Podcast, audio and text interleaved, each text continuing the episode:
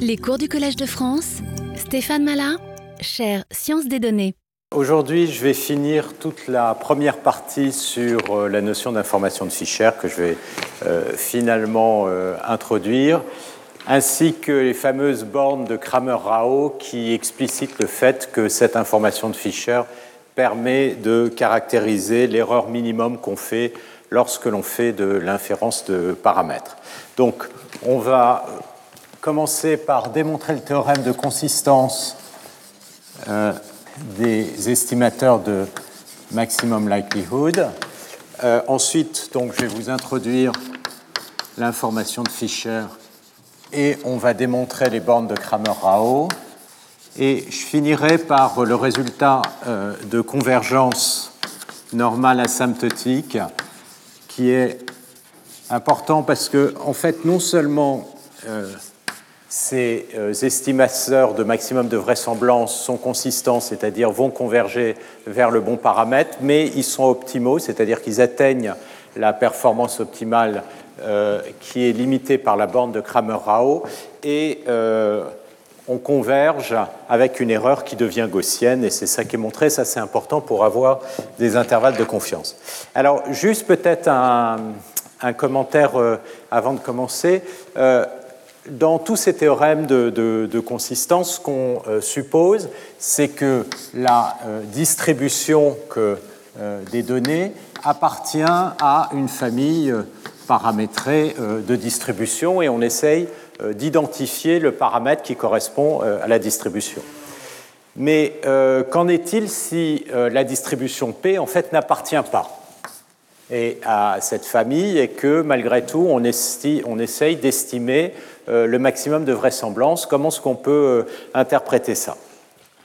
Donc cette, famille de paramètres, je l'avais dit, d'un point de vue géométrique, on peut voir ça comme des éléments euh, d'une variété qui correspondent à cette probabilité. Et puis d'une certaine manière, quand on calcule le maximum likelihood, on va se retrouver quelque part, on a notre proba P qui, elle, n'appartient pas à cette variété, et on va se retrouver euh, quelque part ici. Et qu'est-ce que ça veut dire euh, d'associer ce point-là? Alors, pour comprendre ça, il faut voir que le maximum likelihood peut être relié à la divergence de Kullback-Libler. Donc ça, c'est une remarque par laquelle euh, je vais commencer. Euh, cette divergence, quand vous avez deux lois de probabilité P et Q, la divergence de Kullback-Leibler de P euh, relativement à Q, c'est l'intégrale, la moyenne, relativement à la distribution de P, de log de P sur Q. Alors, comment est-ce qu'on peut interpréter ça? Ça, on va le voir dans la deuxième partie du cours. log de P euh, c'est en quelque sorte le code optimal pour coder des éléments euh, euh, qui sont produits par la distribution P, eh bien, c'est en quelque sorte l'inefficacité qu'on ferait si jamais on codait des éléments de P avec un code qui est issu de Q. Donc c'est d'une certaine manière, on le verra, ça peut être interprété comme une inefficacité de codage. Alors si on regarde cette distance de Kullback-Libler où euh, Q, donc on va essayer, euh, devient Alors, excusez-moi, c'est une divergence, c'est pas une distance parce que c'est pas symétrique, P par rapport à Q, euh, c'est la famille Pθ. Eh bien, évidemment, on peut diviser le log en deux parties. On va avoir l'intégrale de P de x log de P de x. Et puis, la deuxième partie que vous récupérez, c'est l'intégrale de P de x log de Pθ de x dx. Et là, euh, ce que vous reconnaissez, en fait, c'est donc la moyenne de, du likelihood de l'observation euh, sous hypothèse de euh, θ. Donc ça, c'est la, la, fonction de likelihood moyenne. Et donc, si jamais vous maximisez le maximum de vraisemblance, ça revient en fait à minimiser cette distance de Kullback-Leibler. Et donc ça, ça peut s'interpréter comme une, on appelle ça une information de projection de la distribution P sur la surface des, euh, densités de probabilité paramétrées par euh, θ. Donc maximiser une, faire un maximum de vraisemblance, c'est la même chose que minimiser une distance de Kullback-Libler. Donc même si votre probabilité n'appartient pas à l'ensemble, la classe, bah, vous allez obtenir au sens de cette distance l'élément le plus proche. Alors, euh, ça c'était une remarque. Euh, deuxième remarque, euh, pour les notes de cours, donc je voulais le rementionner, il y a ces notes de cours qui sont produites par Jean-Éric Campagne, que je remercie à nouveau ici, et vous pouvez y accéder si vous allez sur la page de présentation du, du, cours, il y a un lien vers cette page web et vous pouvez récupérer ces notes de cours qui fait semaine par semaine. Voilà, donc euh, on va maintenant démontrer le théorème de consistance. Alors le théorème de consistance, je vous rappelle, ce qu'on avait démontré, c'est que euh, si vous avez, euh, vous regardez le likelihood de, ou le log likelihood, je vais l'écrire, L de θ étoile x, eh bien celui-là, celui-ci va être plus grand que le likelihood pour un autre paramètre θ avec une probabilité qui va être égale à 1 dans la limite où n tend vers l'infini. Donc dans la limite où la taille des données x, x étant une famille d'observations indépendantes xi de taille n, dans la limite où les, données euh, tendent vers l'infini, on est quasi, le likelihood va être toujours plus grand euh, si euh, on a le bon paramètre. Ici, ce n'est pas unique, on aura euh, strictement supérieur, mais on suppose ici l'unicité, donc on va avoir une strictement plus grande. Donc euh, là, le théorème euh, de convergence asymptotique, lui, est un peu plus précis. il va dire que le θ lui-même converge vers θ étoile. Donc je vous rappelle, pour ça, on a besoin d'un certain nombre de propriétés de régularité que je vous avais données. La première propriété de régularité, c'est l'unicité, c'est-à-dire que si θ est différent de θ', alors pθ est différent de pθ'. On a aussi une propriété de support de manière à pouvoir calculer des rapports de log. Donc on va supposer que les supports euh, des tpθ sont identiques. Et la dernière propriété, c'est qu'on va supposer que θ étoile, qui est le paramètre de la loi, appartient à l'intérieur de l'ensemble de tous les paramètres oméga, qui est l'ensemble des θ. Donc ça, ça va être important pour euh, démontrer le théorème de convergence. Et ce que je vais supposer dans ce théorème, c'est que le likelihood donc le log de la proba est euh, bien dérivable. Donc je vais supposer que euh, P de x θ est dérivable par rapport à θ. Et donc euh, le likelihood, dans ces cas-là, l'estimateur de maximum de vraisemblance, eh bien, il va être défini par le fait que la dérivée, donc je vous rappelle, L de θ de x, c'est le log de la proba θ, que cette dérivée-là va être égale à 0. Ça, ça va définir un estimateur de maximum euh, de vraisemblance. Et euh, le théorème de consistance dit qu'il existe une solution, une séquence θn chapeau, qui va converger vers θ étoile en probabilité. Donc, si évidemment θn est unique ce qui ne va pas forcément être le cas, à ce moment-là, l'estimateur de maximum de vraisemblance va converger vers le paramètre de la loi, donc je suppose ici que P appartient bien à ma famille, et euh, s'il y en a plusieurs, eh bien, parmi tous les maximums de likelihood, je peux trouver une séquence qui va converger. Alors, pour ça, il va falloir quelque chose d'un, une forme de, de propriété uniforme pour obtenir ce résultat-là. Alors, ce qu'on va faire, c'est que on va partir du résultat euh, qui est en haut et je vais regarder l'ensemble des x à n fixé.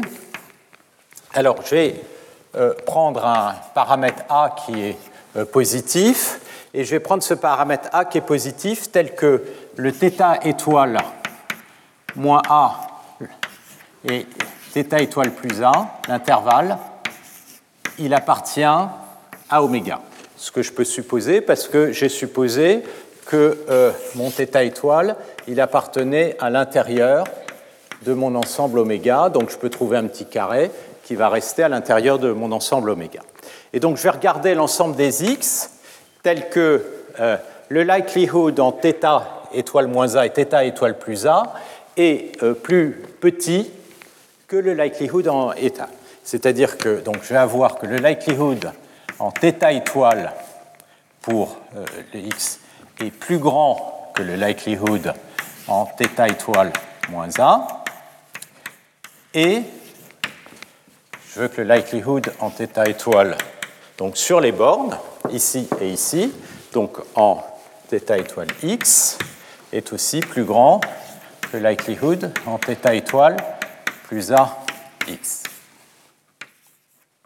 D'accord, donc je vais considérer euh, cet ensemble, et ce que je sais par le théorème que j'avais démontré, c'est que la probabilité pour que ceci et ceci se passe, quand n tend vers l'infini, va tendre vers 1.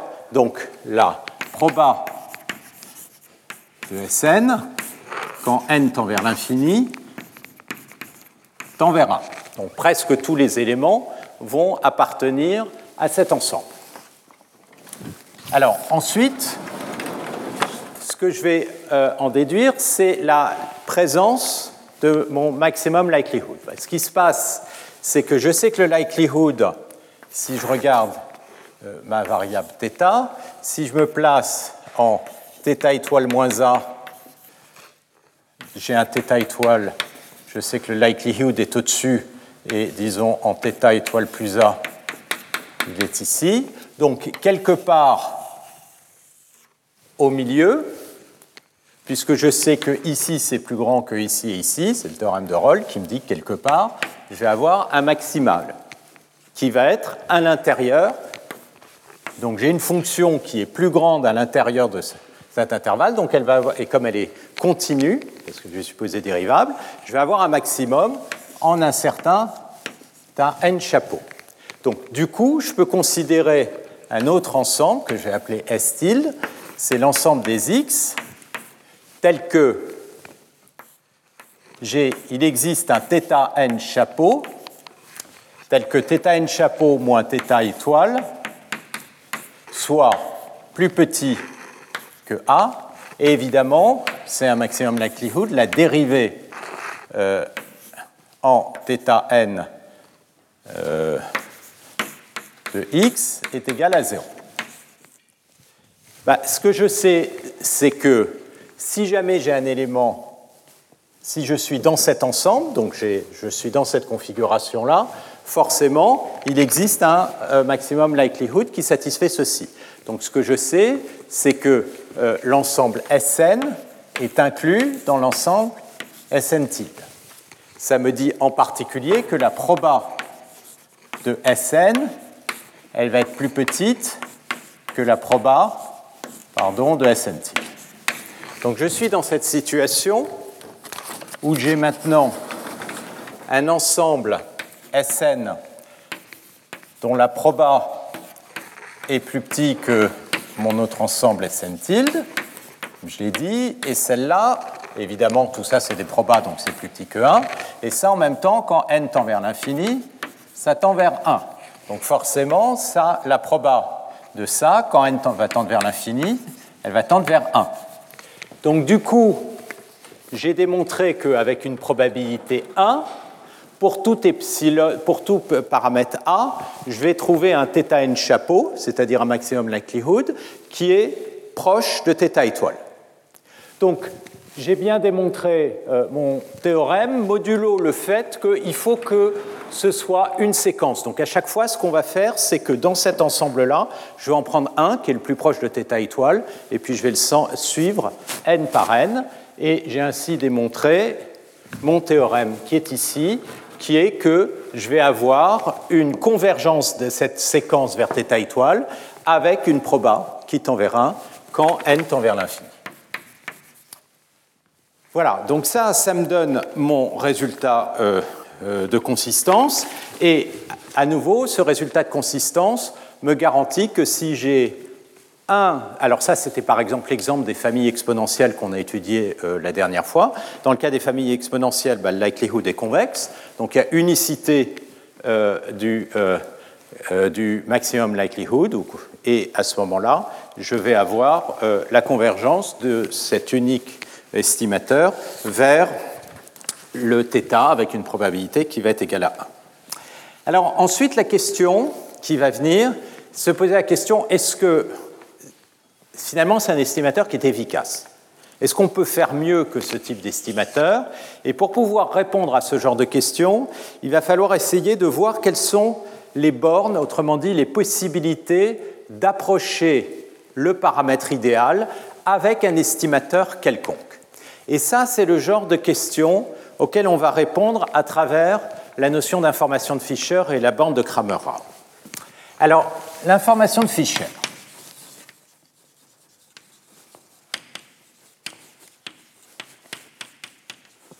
Donc, intuitivement, l'idée, c'est d'essayer de quantifier la quantité d'informations, l'information que, des données vont apporter sur un paramètre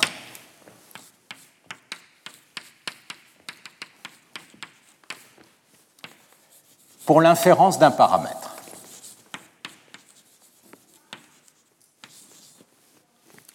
donc sur le paramètre θ qui va définir la densité de probabilité de euh, ces données. Donc c'est ça qu'on aimerait, euh, aimerait avoir.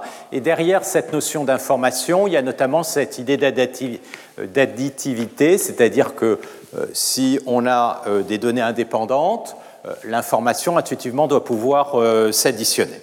Donc, pour définir ça, on va supposer euh, en plus, c'est une propriété de régularité euh, numéro 3, c'est que euh, la densité de probabilité, Pθ, est deux fois dérivable par rapport à θ, pas simplement une fois.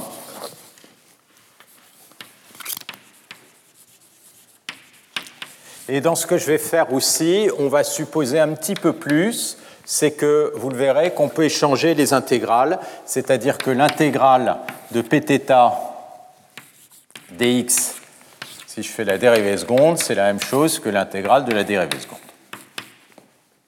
Et ça, ça veut simplement dire que la dérivée seconde doit, en valeur absolue, disons typiquement, être dominée. C'est le théorème de convergence dominée dont on a besoin ici. C'est typiquement, on va l'avoir dès qu'il y a un peu de décroissance. Donc ça, il n'y aura pas de problème.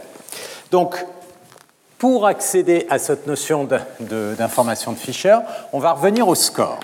Alors le score, on l'a vu, ça consiste à regarder la dérivée de log de pθ par rapport à, à, θ, et c'est ce score qui doit s'annuler lorsque on a atteint un, euh, estimateur de maximum de vraisemblance. Alors, il y a une première observation, c'est que euh, si je regarde la valeur moyenne du score, donc si je regarde l'espérance de euh, ce score, c'est-à-dire log de pθ sur dθ, c'est toujours zéro.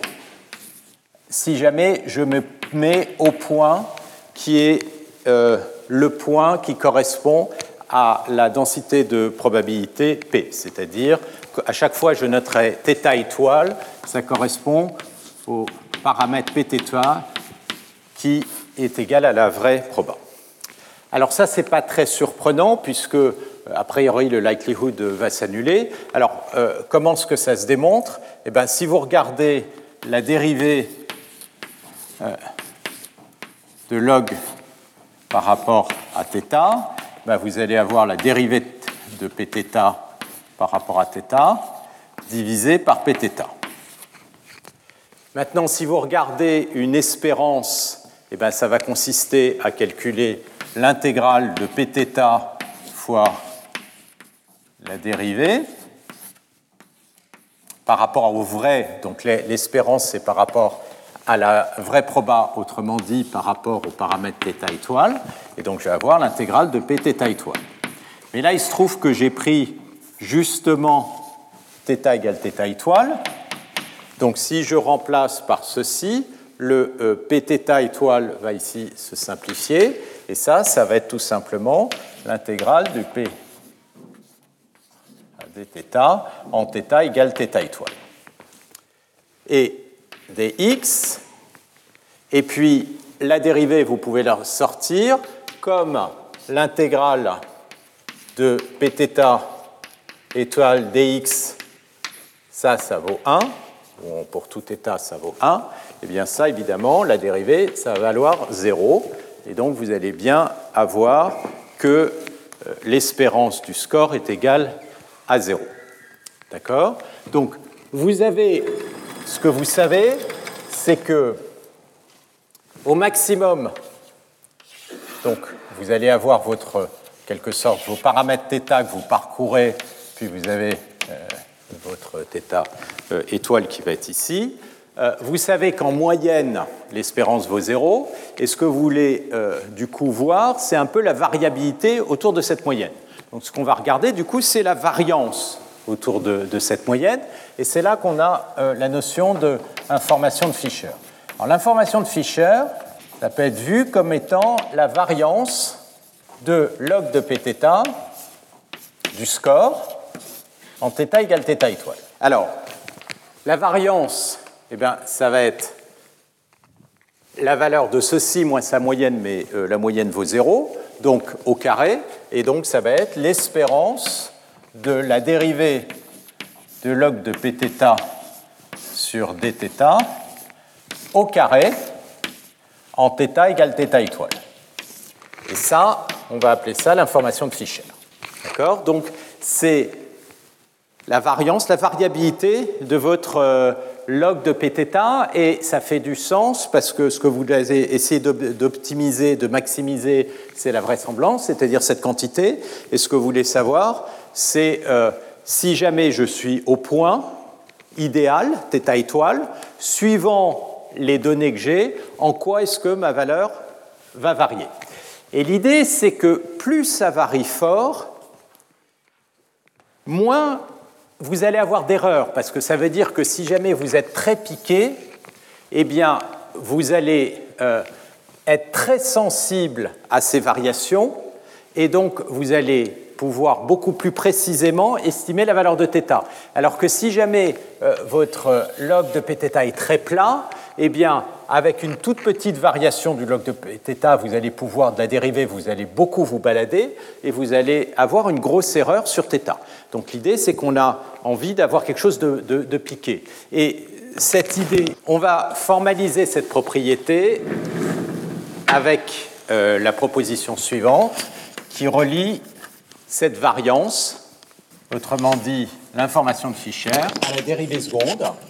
C'est l'espérance de la dérivée seconde de log de pθ par rapport à θ.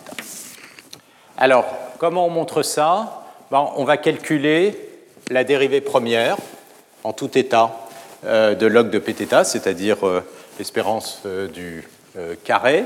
Donc, ce qu'on a vu, c'est que je vais peut-être plutôt, je vais partir de la dérivée seconde.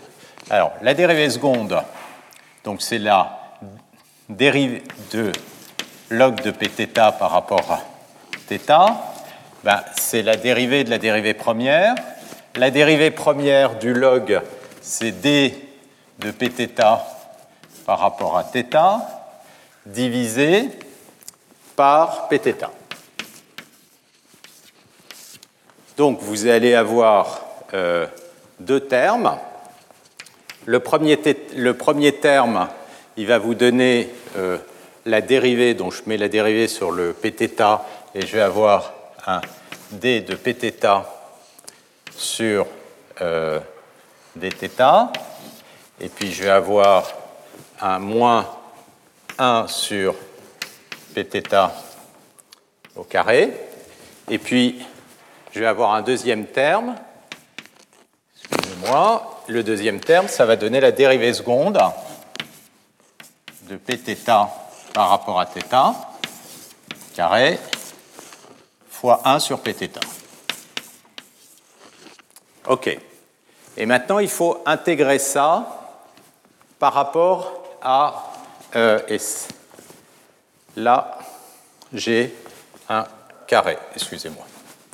Donc, je vais intégrer ça par rapport à euh, la probabilité, parce que je vais calculer l'espérance. Donc, on va finir la démonstration. Je prends l'espérance de euh, ceci, donc l'espérance de la dérivée seconde du log de Pθ par rapport à euh, θ. Ça va consister à faire l'intégrale de cette dérivée seconde par rapport à Pθ étoile de x dx. Donc, quand je vais faire le produit avec ça, ceci va disparaître. Je vais avoir l'intégrale d'une dérivée seconde. Et alors là, c'est exactement le, même argument qu'ici. Si vous mettez une dérivée seconde ici, comme l'intégrale vaut 1, la, dérivée seconde euh, va valoir 0. Euh, Et le seul terme qui va rester, c'est ceci. Mais ceci, c'est quoi Je peux mettre le 1 sur pθ à l'intérieur du carré. C'est la dérivée de log de pθ par rapport à dθ au carré. Et donc, ce qu'on démontre, c'est qu'à un signe moins près, ceci, c'est moins l'espérance de la dérivée de log de pθ par rapport à dθ au carré. Et donc, j'ai bien ce résultat qui est ici. Donc, on a bien cette idée que euh, cette information de Fischer, elle donne euh, le, en quoi la, la, distribution est bien piquée, puisque c'est donné par la dérivée seconde. Alors maintenant, ce qu'on va euh, regarder, c'est cette idée d'additivité d'information. Donc, si jamais vous avez des variables aléatoires x1, x2, xn, vous pouvez calculer l'information de Fischer. Et ce qui se passe, c'est que ce qu'on a vu un certain nombre de fois, si on regarde la probabilité de ces variables aléatoires x1, xn, si elles sont id, donc indépendantes par rapport euh, à euh, θ, eh bien, ceci, ça va me donner, c'est un produit, donc euh, le pθ de x1, xn, c'est le produit des probabilités de euh, chacun des xi. Donc ça, ça va me donner la dérivée de la somme, c'est-à-dire la somme de i égale 1 à n des dérivées. Donc ce que vous avez, c'est une somme de variables aléatoires, puisque les xi sont des variables aléatoires, qui sont toutes indépendantes parce que les xi sont indépendantes. Donc maintenant, si vous regardez la variance de ceci, c'est la variance de n variables aléatoires indépendantes. Et on sait que la variance de n variables aléatoires indépendantes, c'est la somme des variances. Donc ce que vous allez avoir, c'est que l'information de Fischer, qui n'est autre que la variance de ces quantités euh, de x, ça va être n fois l'information de Fischer de chacun euh, des xi. Autrement dit, c'est bien la somme des, informations de Fischer, on a bien cette idée euh, d'additivité. Et en fait, rien qu'avec cette propriété, on peut essentiellement retrouver, modulo des propriétés de, régularité, cette idée d'information de, Fischer, la définition d'information de Fischer. Donc maintenant, on va regarder vraiment à quoi ça correspond à travers la borne de Kramer-Rao. Et cette borne, ce qu'elle va, comme je disais, nous donner, c'est la précision de l'estimation de ce paramètre θ. Et à nouveau, si vous replacez dans le cadre de l'apprentissage, euh, ce qu'on est en train d'essayer de faire, c'est d'inférer un paramètre qui peut être, par exemple, l'ensemble de tous les paramètres euh, d'un réseau. Et ce qu'on veut voir, c'est la précision avec laquelle on va arriver à partir d'une famille euh, d'exemples. Alors, la bande de Kramer-Rao, on va supposer qu'on a à nouveau des données qui sont toutes indépendantes, IID, et qui sont toutes distribuées selon une loi Pθ de x. Donc, ce que je vais supposer, c'est que j'ai mes propriétés euh, supplémentaire, c'est-à-dire que les dérivées secondes euh, vont bien exister. Et ce que je vais définir, c'est un estimateur statistique de mes variables, qui va donc dépendre de x1 des observations x1, x2, xn. Et ça, c'est censé être un estimateur de θ. Et donc, c'est une statistique. Et l'espérance de cette statistique, c'est une fonction de θ que je vais appeler taux de θ. Et il y a un cas particulier où on parle d'estimateurs qui sont non biaisés. non biaisés, c'est le cas où euh, la moyenne est égale à ce que l'on veut estimer, c'est-à-dire c'est le cas où taux de θ est égal à θ. D'accord? Ce qu'on veut, c'est d'estimer les paramètres et euh, j'ai une statistique qui va me donner un résultat qui est une fonction des paramètres. Et si en moyenne j'ai le bon paramètre, je dis que l'estimateur est non biaisé. Et donc, ce qui va m'intéresser, c'est la fluctuation de y autour de sa moyenne. Donc la fluctuation de y autour de sa moyenne, c'est donc sa variance. Et ce que la borne de Kramer-Rao me dit, c'est que la variance, elle est toujours plus grande que la dérivée de cette moyenne, donc taux prime au carré, divisé par l'information de Fischer.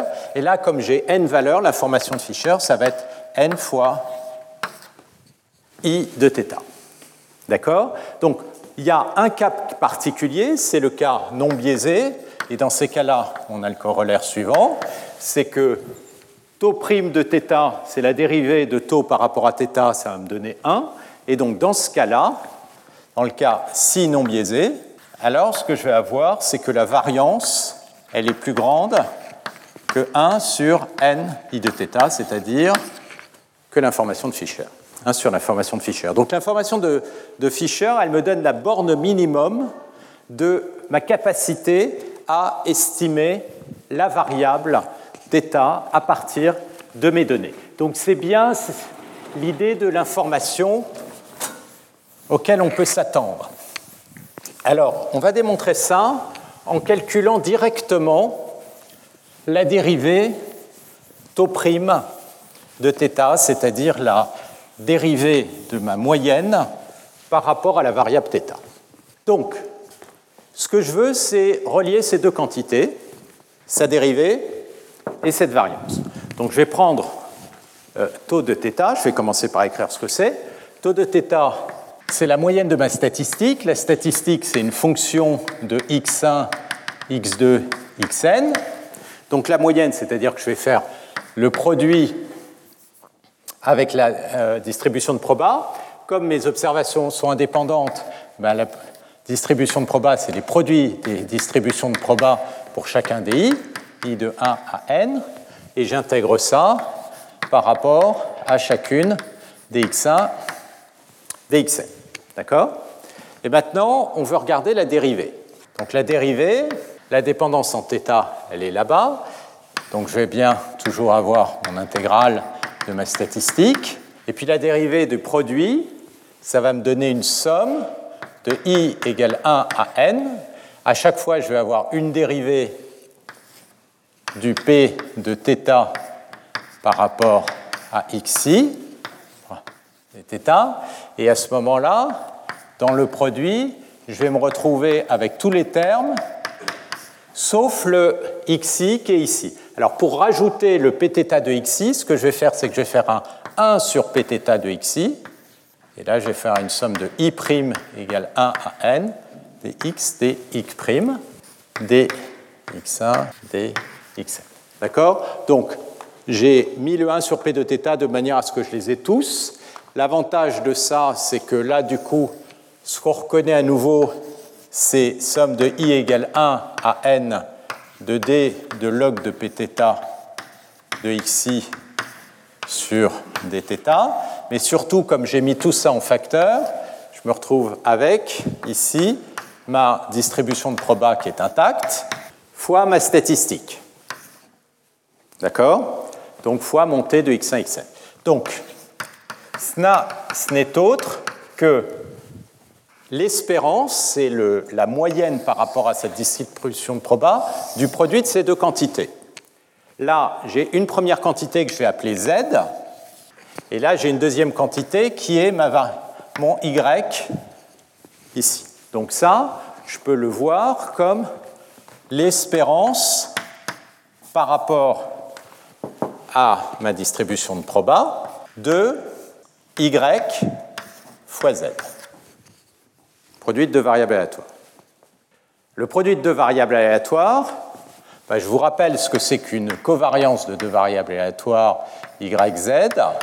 Ça va être l'espérance du produit moins le produit des espérances.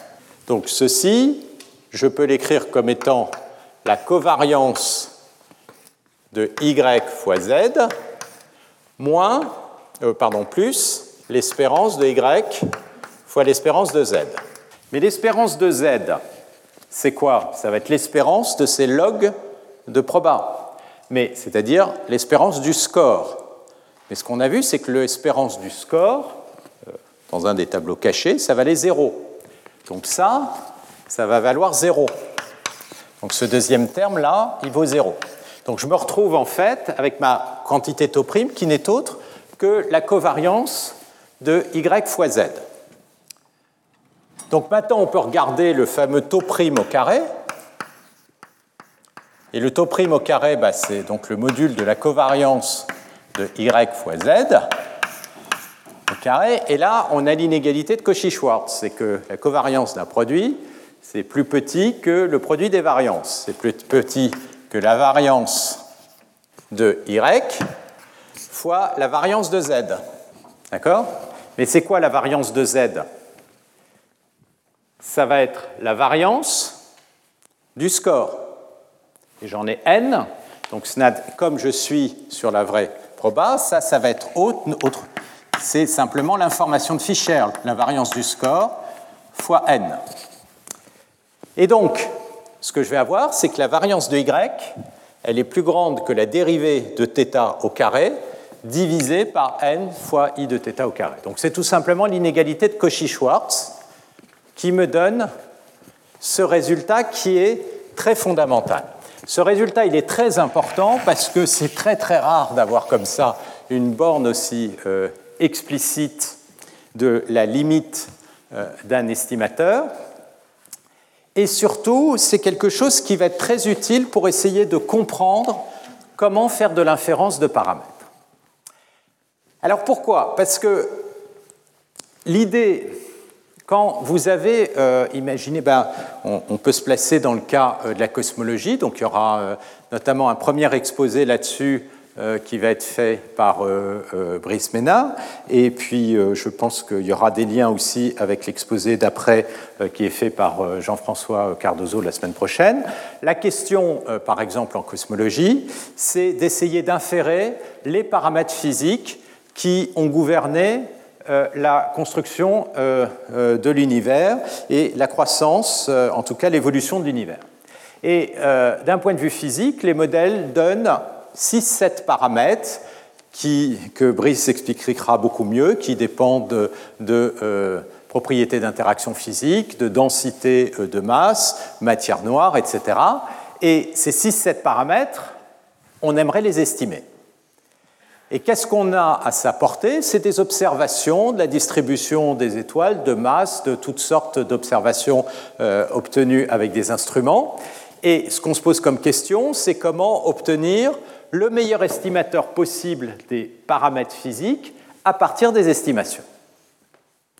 Et donc, les estimations, c'est quoi? C'est des énormes images, c'est des cubes de données, donc c'est des masses énormes. Et à partir de ces masses énormes de données, on a envie d'extraire quelques descripteurs, un nombre aussi réduit que possible de descripteurs, qui vont capturer toute l'information possible pour l'estimation de θ.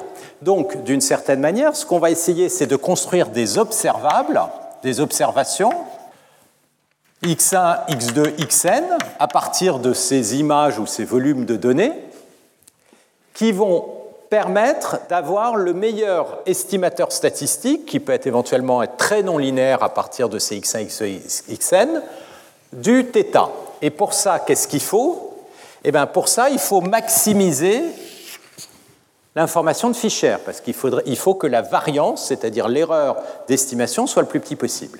Et donc, il faut trouver les observables qui sont le plus réduites possible, qui vont avoir une information maximum sur ces euh, données physiques. Et là, il y a beaucoup de recherches là-dessus pour comprendre et à quoi euh, ça correspond. Ça correspond à essayer de trouver les paramètres qui vont être le plus sensibles possible aux variations de la physique. C'est-à-dire, si la physique change un peu, il faut que l'observation change beaucoup, de manière à ce que l'observation donne de l'information sur la valeur du paramètre. Et donc, évidemment, pour faire ce genre de choses, il faut aussi comprendre la physique, pour essayer de comprendre comment euh, construire ces observations à partir euh, des champs. Donc c'est là où il y a beau, c'est un des sujets, euh, par exemple, de recherche et d'application de ce genre de choses. Alors ici, évidemment, θ, c'est pas un seul paramètre comme le, ce que j'ai fait ici. on va être typiquement dans la plupart des, applications dans un cas multidimensionnel. Ça veut dire que donc θ, c'est un vecteur ici dans RD, et essentiellement tous les tout, tout, ce que je vous ai donné jusqu'à maintenant va s'étendre. C'est-à-dire le likelihood, on l'a déjà vu euh, précédemment, euh, quand on va le maximiser, ce n'est pas la dérivée, mais c'est le gradient par rapport à θ euh, qu'on va mettre à zéro. Donc ça, la dérivée va être remplacée par le gradient. Donc l'information de Fischer, si θ est comme ceci, ça va être l'espérance. Donc ce qu'on va avoir, c'est que l'espérance du score, ça c'est pour un, estimateur de maximum likelihood, mais pour le vrai paramètre, l'espérance du score, elle est égale à 0. L'information euh, de Fischer, vrai paramètre, ça va être le euh, module du gradient de log e de, du L de θ au carré. Et ça, de la même manière, c'est exactement la même démonstration, on démontre que c'est moins l'espérance du Hessien du log likelihood, Lθ, pour le vrai paramètre. Donc, euh, ok? Donc, toutes les, c'est-à-dire la matrice de toutes les dérivées secondes, avec le 6 Donc, on retrouve euh, un lien avec ce qu'on avait fait précédemment, c'est que cette information de Fischer, ce n'est autre que le Hessien, et donc c'est aussi ce qui va gouverner la vitesse de convergence de votre algorithme de descente de gradient si vous cherchez euh, le maximum likelihood par une descente de gradient. Et donc on voit le lien ici entre l'optimisation et la précision, tout simplement à travers la géométrie de la surface qui est défini par euh, cet ensemble de distributions de probabilité. Donc ça, ce point de vue de géométrie de l'information euh, vous sera aussi donné par Jean-François Cardozo et puis par Frank Nielsen un peu plus en détail après. Alors, le dernier point pour conclure un peu tout ça, c'est d'essayer maintenant d'avoir des estimateurs qui s'approchent de l'optimum. D'accord? Ce que ce théorème dit, c'est que si j'ai une statistique, au mieux, il va atteindre euh, la borne de euh, Kramer-Rao. La question, c'est euh, comment est-ce qu'on peut l'atteindre? Donc ça, ça va définir la notion d'efficacité d'un estimateur. Donc premier, la première propriété élémentaire qu'on voudrait avoir, c'est une propriété de consistance. Alors je vais me placer ici dans les cas un estimateur qui est non biaisé. Et ça, la, propriété de consistance, on a vu qu'elle était vraie euh, dans le cas euh, euh, d'un estimateur de maximum de vraisemblance. Donc le Y, ce qu'on aimerait, donc ça, on va supposer que l'espérance de, mon estimateur ici, donc c'est le canon biaisé, c'est bien égal au bon paramètre. Et donc la première propriété, comme j'ai dit, c'est que y, quand n tend vers l'infini, on aimerait que ça converge vers ceci, en probabilité, et ça, c'est la propriété de consistance. Mais ce n'est pas suffisant de converger, ce qu'on aimerait, c'est avoir une petite erreur on est proche de la convergence. Donc, on va regarder la variance. Donc, la variance, donc euh, ici, le y, je vais l'appeler c'est un θ chapeau qui va dépendre euh, de n. Et donc ce qu'on voudrait regarder, c'est dans le cas où j'ai un estimateur qui est donc non biaisé, c'est de regarder la variance de θ chapeau de n. Et évidemment, ce qu'on aimerait, c'est que cette variance atteigne la variance minimum, là ça, ça vaut 1, c'est-à-dire n iθ. Et donc, on va regarder le rapport, l'efficacité, c'est le minimum qui peut être atteint. Le minimum qui peut être atteint, c'est n i de θ étoile, c'est-à-dire l'information de Fischer, l'inverse, divisé par la variance de θ chapeau de n. Alors, le n-1, je peux le mettre en bas, n fois variance de euh, sigma de n. L'idée, c'est que euh, θ chapeau de n, plus j'ai de données, en particulier si j'ai des données indépendantes, typiquement, on s'attend à ce que la variance tende vers 0. Donc ici, n fois la variance, ça va converger euh, vers une constante. Et donc la question, c'est quel est le rapport de ces constantes? Et si c'est égal à 1, puisque de toute manière, ça, l'efficacité, elle va être toujours plus petite que 1, si c'est égal à 1, j'ai gagné. Alors, pour regarder ça, on va démontrer un résultat un peu plus précis qui est vraiment important que le dernier, qui est euh, la convergence euh, de l'estimateur de maximum vraisemblance vers une loi normale dont la variance est précisément l'information de Fischer. Et ça, ça va nous permettre de démontrer que c'est un estimateur qui est efficace, c'est-à-dire qu'il atteint la borne de Kramer-Rao. Alors, pour démontrer ça, j'ai besoin d'une notion de convergence qui est un petit peu différente de celle que j'ai utilisée jusqu'à maintenant, qui est la convergence en distribution. Donc ça, c'est quelque chose que vous connaissez, mais je vais vous rappeler. Donc, la convergence en distribution, ça s'applique à des variables à une famille de variables aléatoires vous avez une, variable, une famille de variables aléatoires x1, x2, xn. Et euh, ce que vous posez comme question, c'est est-ce que la loi des x1, xn va converger vers la loi d'une variable aléatoire x? Alors pour ça, ce qu'on va prendre, c'est euh, les fonctions cumulatives, c'est-à-dire vous avez les distributions d'une densité, Pn de x, et si vous intégrez Pn de x entre moins l'infini pour une variable aléatoire et une valeur a, dx, vous avez sa fonction cumulante, son cumulant. Fonction cumulante. Et euh, c'est ça qu'on va regarder. Donc ça, ça va, euh, quand a tend vers l'infini, évidemment, ça va converger vers 1. Et donc la convergence en distribution, par définition, ça veut dire que les euh, fonctions cumulante des distributions de probabilité de chacun des xn, quand n tend vers l'infini, en toute valeur petit a, va converger vers la euh, fonction de cumulant de x pour tout, en tout a où f indice x de a est continu. Donc, il va y avoir une convergence. Donc, la convergence en distribution, c'est la convergence non pas des densités de probabilité, mais des intégrales des densités de probabilité en tout point euh, où cette intégrale est une fonction continue. Donc, ça, cette propriété en particulier, elle vient avec le fameux théorème central limite. Et le théorème central limite, ce théorème dit que on va avoir convergence vers une loi normale en distribution d'une moyenne de variables aléatoires indépendantes. Donc, le théorème central limite.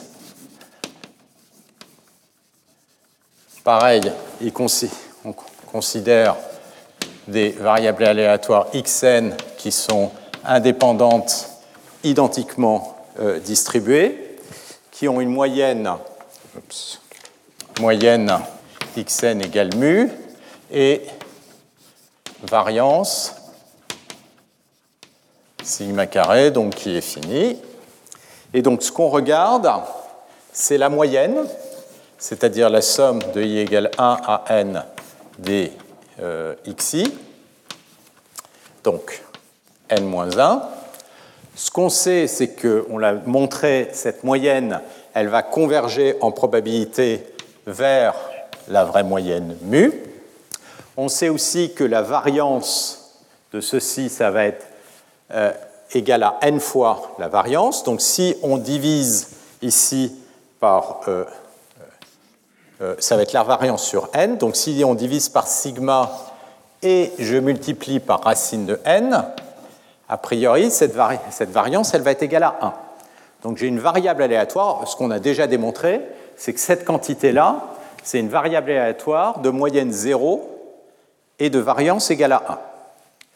Et ce que le théorème dit, c'est quelque chose de beaucoup plus précis, c'est que quand n tend vers l'infini, eh bien ça, ça converge vers la loi normale de moyenne 0 et de variance égale à 1. Donc ça, ça se démontre sur les fonctions caractéristiques, parce qu'on a une puissance n de fonctions caractéristiques et on sort le terme gaussien. Ça, c'est une démonstration très classique que je ne vais pas euh, faire ici.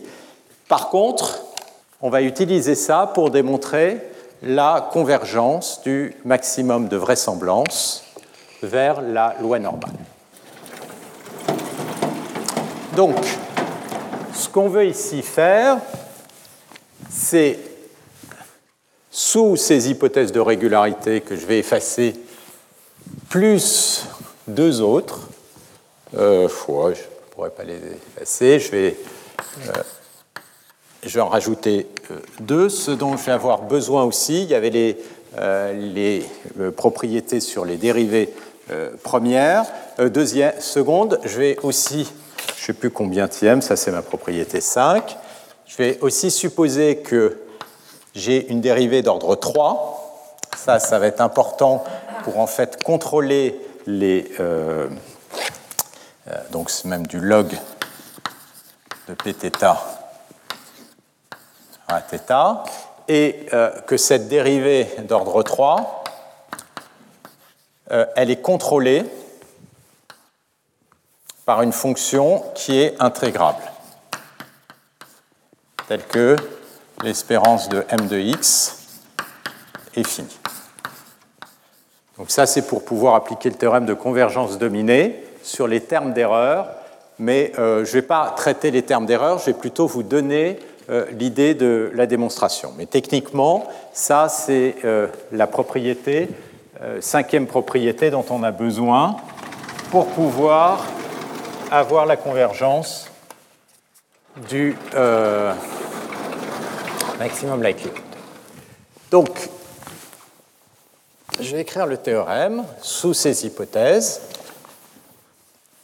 et je vais vous faire le sketch de la démonstration. Donc, donc je suppose que de R0 à R5 sont vérifiés. Et donc, euh, si on prend pour toute séquence de maximum de vraisemblance, je l'écris MLE, Maximum Likelihood Estimators, θ chapeau de n, qui converge vers θ étoile en proba quand n tend vers l'infini, on sait qu'il y en a au moins une.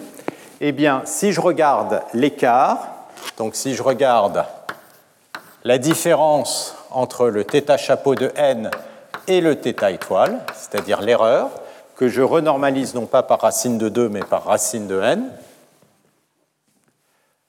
et eh bien ça, quand n tend vers l'infini, ça va converger en distribution vers une loi normale de moyenne 0 et de variance l'information de Fischer inverse, de covariance si on est en dimension euh, multiple. Donc ce théorème, il dit quoi? Il dit que j'ai un estimateur avec le maximum likelihood qui va être asymptotiquement optimal, qui va être efficace, c'est-à-dire qui va atteindre la borne de Kramer-Rao. Non seulement je suis consistant, θn tend vers θ étoile, mais la variance de mon estimateur, qui était donnée par le théorème de euh, Kramer-Rao va atteindre la borne exactement l'information de Fischer. Donc, pour euh, démontrer ça, on va calculer, le, la fonction de likelihood et on va regarder sa convergence quand n tend vers l'infini. Donc, à nouveau, L de θ, le likelihood, c'est le log de la proba pris en x. Maintenant, je regarde un estimateur θ chapeau de n. Donc, ce que je sais, par définition, c'est que c'est là où la dérivée par rapport à θ, que je vais écrire ici L', est égale à 0, puisque le likelihood est maximum. Donc, moi, ce qui va m'intéresser, ce que je vais regarder, c'est l'écart. Je voudrais regarder l'écart entre θ étoile et θ. Ce que je vais faire, c'est un développement limité du likelihood, de la dérivée, Du vrai, au voisinage du vrai paramètre. Bah, si je fais un développement limité, donc, je vais avoir ici, euh, excusez-moi, je vais essayer de calculer le likelihood du vrai paramètre au voisinage de ce point. Parce que ce qui m'intéresse, c'est de regarder l'écart. D'accord? Je vais regarder l'écart entre l'estimateur et le θ étoile. Donc je vais faire le développement limité au voisinage de θ chapeau de n. Donc je vais avoir la dérivée θ chapeau de n. Et puis ensuite la dérivée de la dérivée fois θ étoile moins θ chapeau de n fois la dérivée seconde pris en θ chapeau de n. D'accord Ce que je sais, c'est que ça, ça vaut 0, parce que j'ai un maximum likelihood. Donc, si je l'écris, je vais avoir que θ chapeau de n moins θ étoile, l'erreur, ça va être moins la dérivée première sur la vraie valeur, divisé par la dérivée seconde sur la valeur de mon estimateur. Donc qu'est-ce que c'est que euh, la dérivée première? La dérivée première, vais l'écrire au-dessus, c'est la dérivée de log de pθ. Et comme j'ai n variables aléatoires, ça va me faire une somme de i égale 1 à n, des xi, par rapport à dθ et la valeur étant prise sur le euh, pθ étoile. Alors ça, ce qui nous intéresse, c'est de regarder la convergence de ceci quand n va tendre vers l'infini. Alors, qu'est-ce que c'est que ça? Ça, c'est n variables aléatoires à nouveau indépendantes. Donc, je suis en train de sommer n variables aléatoires euh, indépendantes. Donc, pour appliquer le théorème euh, de convergence euh, du central limite, euh, ici, ah, il y a une autre chose, c'est que ces valeurs-là, elles ont toutes une moyenne nulle, elles sont toutes d'espérance nulle, et leur variance, ce n'est autre que l'information de Fischer, parce que l'invariance du log de la proba au vrai, pour la vraie variable, c'est l'information de Fischer.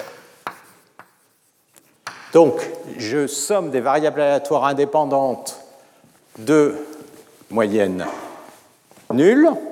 Là, je vais avoir n-1 fois racine de n. Donc, ce qu'il faudrait, c'est que j'ai ici un n à puissance moins 1,5. Donc, ici, je vais mettre un moins n à la puissance moins 1,5 ici. Et là, j'ai puis un n à la puissance moins 1,5 euh, ici en bas.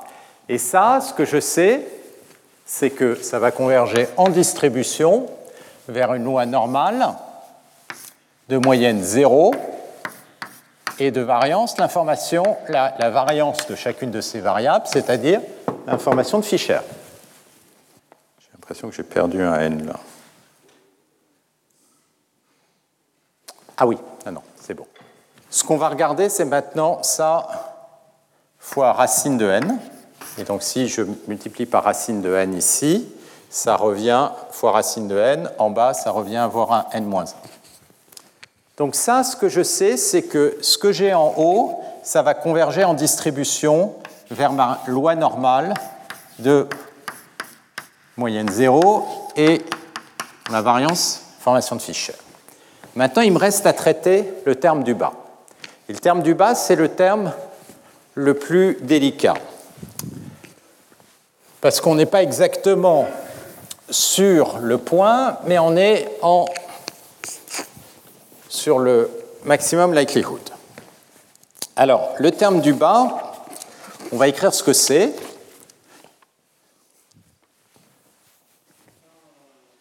Donc j'ai moins n-1, la dérivée euh, seconde du θ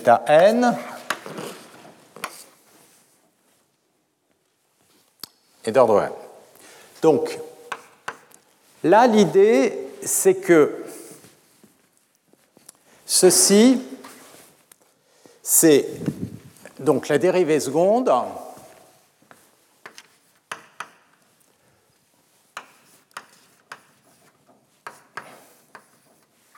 du log de pθ. Donc là, j'ai n variables aléatoires, hein, à nouveau, excusez-moi, indépendantes. Donc j'ai somme de i égale 1 à n. Je vais avoir une dérivée seconde par rapport à dθ au carré. Mais cette dérivée seconde, elle est évaluée en θ chapeau de n fois xi. Ce qu'on va dire, c'est que si θ chapeau de n est au voisinage de θ étoile, je sais que je vais converger, j'ai mon théorème de consistance qui me dit que je vais converger vers θ étoile, ça, ça ne va pas être très différent de n-1 L seconde de θ chapeau étoile. Si je remplace θ chapeau de n par θ chapeau étoile, qu'est-ce que j'ai ici Je remplace ici par θ chapeau étoile eh bien, je n'ai autre que la moyenne des dérivées secondes. Les dérivées secondes, c'est l'information de Fischer, j'ai un signe moins, excusez-moi, ici.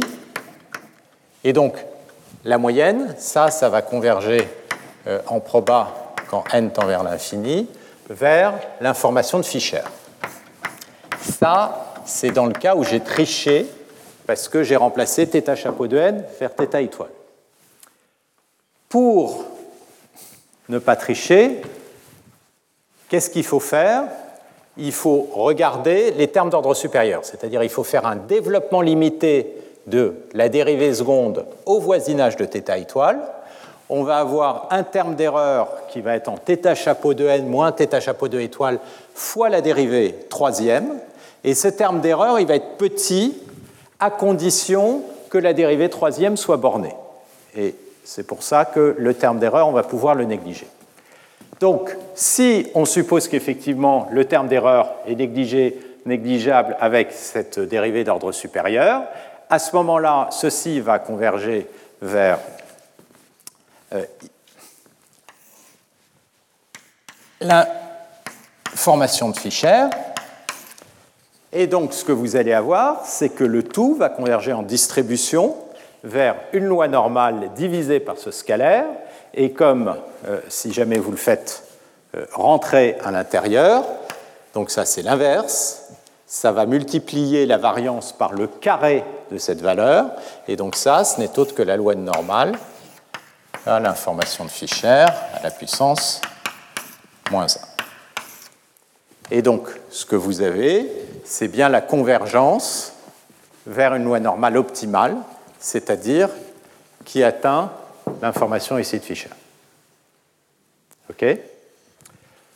Donc, ça, ça nous donne le résultat d'optimalité. Et ce résultat, il est vraiment important parce qu'une fois qu'on a ça, on peut accéder à des intervalles de confiance.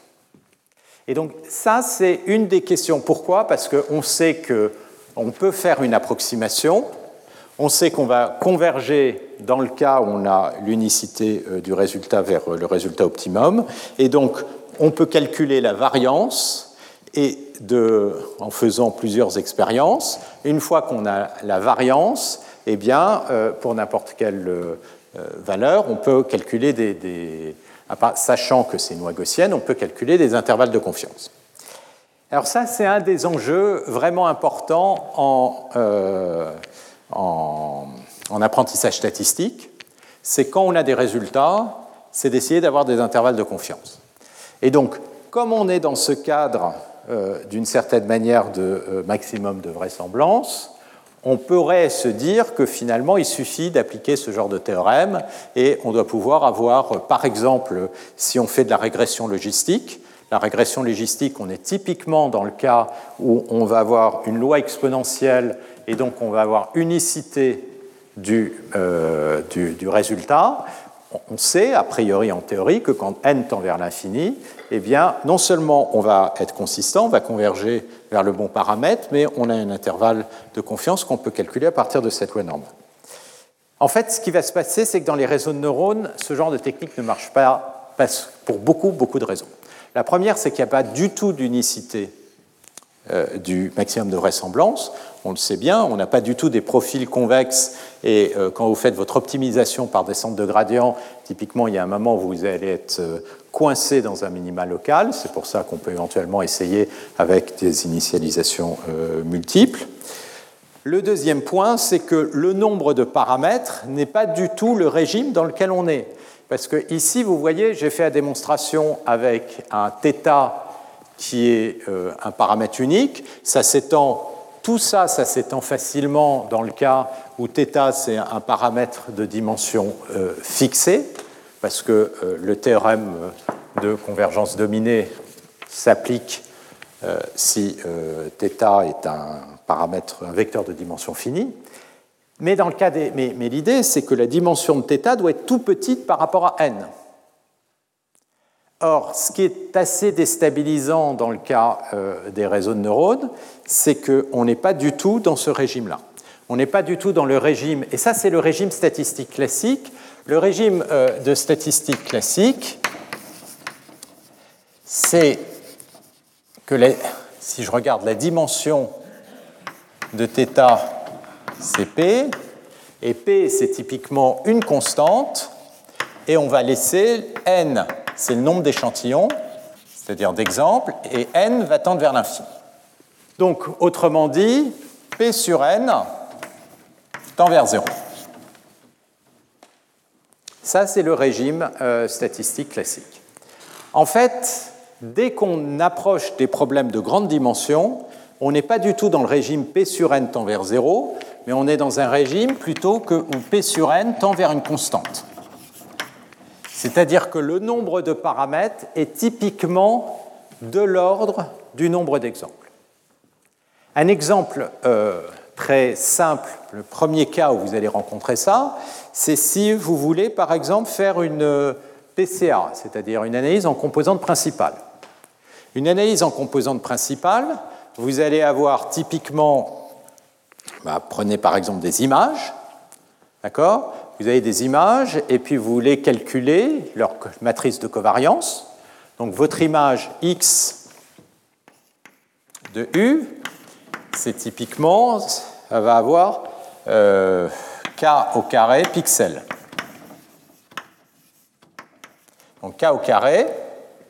Ensuite, vous allez calculer la matrice de covariance, c'est-à-dire que vous allez regarder pour toutes les translations euh, les, l'espérance entre x de u et x de u moins taux. Ça, c'est déjà dans le cas où vous supposez que vous êtes stationnaire, donc tout se passe bien. Si vous, dans ces cas-là, le nombre de coefficients, c'est le nombre de translations, ça va être de l'ordre de k carré. Donc, combien de paramètres vous allez avoir? Cp, c'est de l'ordre du nombre de pixels dans le cas stationnaire. Et puis maintenant, euh, voulez par exemple estimer la base qui va diagonaliser la covariance, et ce que vous, espérez, c'est que ça va converger vers la base qui diagonalise la covariance des espérances. Ah, le problème, c'est quoi? C'est que le la dimension, le nombre de paramètres que vous avez pour définir cette base, elle va être euh, de l'ordre, ici, de nombre de pixels au carré. Donc typiquement, ça va être de l'ordre du million. Combien d'exemples vous allez avoir pour estimer votre base de, PCA Probablement moins d'un million. Donc vous voyez que vous avez moins d'exemples que le nombre de paramètres. Et donc typiquement, vous allez être dans ce régime-là. Et donc il ne faut pas rêver, vous n'allez pas pouvoir estimer de façon consistante toute votre base. Dans le meilleur des cas, ce que vous allez pouvoir estimer, c'est les plus grands vecteurs propres. Et donc toute la question dans ce genre de, problème, c'est de voir, lorsque on est dans ce régime P sur N qui tend vers une constante, qu'est-ce qui est quand même consistant à l'intérieur de mon estimation. Donc, à nouveau, dans le cas d'une base de, PCA, ce qui va être consistant, ce n'est pas l'estimation de tous les vecteurs propres. Ce qui va pouvoir être consistant, c'est éventuellement l'estimation des plus grands vecteurs propres, un nombre constant de vecteurs propres, mais pas tous. Donc ça, c'est le problème qui va complètement nous sortir de ce cadre de, euh, de euh, statistique classique, donc de ce cas euh, asymptotique, et c'est pour ça que toutes ces problématiques de machine learning posent vraiment des questions qui sont profondément originales en statistique mathématique. Voilà, donc ça, ça finit euh, la première partie euh, du cours. Et euh, ce qu'on va faire dans la deuxième partie, c'est attaquer une autre vision, qui est la vision de Shannon, qui consiste à essayer de redéfinir cette notion d'information, mais sans paramètres. C'est-à-dire que là, l'idée de base de Fisher, c'est de dire les données, on va les représenter à partir de familles paramétrées, et les paramètres, ça représente quelque chose d'utile pour comprendre, par exemple, le phénomène physique, le phénomène biologique, et en ce sens, on appelle ça de l'inférence. La perspective de Shannon était totalement différente. Le problème, ce n'était pas du tout de découvrir le monde et de découvrir la nature des paramètres, mais transmettre des données. Donc la question, c'est quel est le nombre minimum de bits dont on va avoir besoin pour transmettre ces, données. Et donc, on définit plus du tout de modèle. Ce qu'on veut simplement, c'est reproduire euh, euh, ces données. Et ce qu'on va voir, c'est qu'il y a une convergence en fait des notions. L'information au sens de, Shannon, en fait, on va retrouver cette euh, notion d'espérance de log probabilité. Et là, ce qu'il va y avoir derrière, c'est la notion d'entropie. Et ce qui est intéressant, c'est qu'on va à nouveau se retrouver très proche de la physique, puisque l'entropie, c'est quelque chose qui, évidemment, est au cœur de euh, euh, la thermodynamique et surtout de, façon très générale de toute la physique statistique, que j'avais abordé euh, très très brièvement à travers les distributions exponentielles et qu'on va revoir réapparaître ici à travers ces notions d'entropie. Alors, est-ce qu'il y a des questions autour de tout ça ces principes d'information de, Fischer, d'estimation. Dans ces cas-là, ce qu'on va faire, c'est qu'on va euh, s'arrêter là.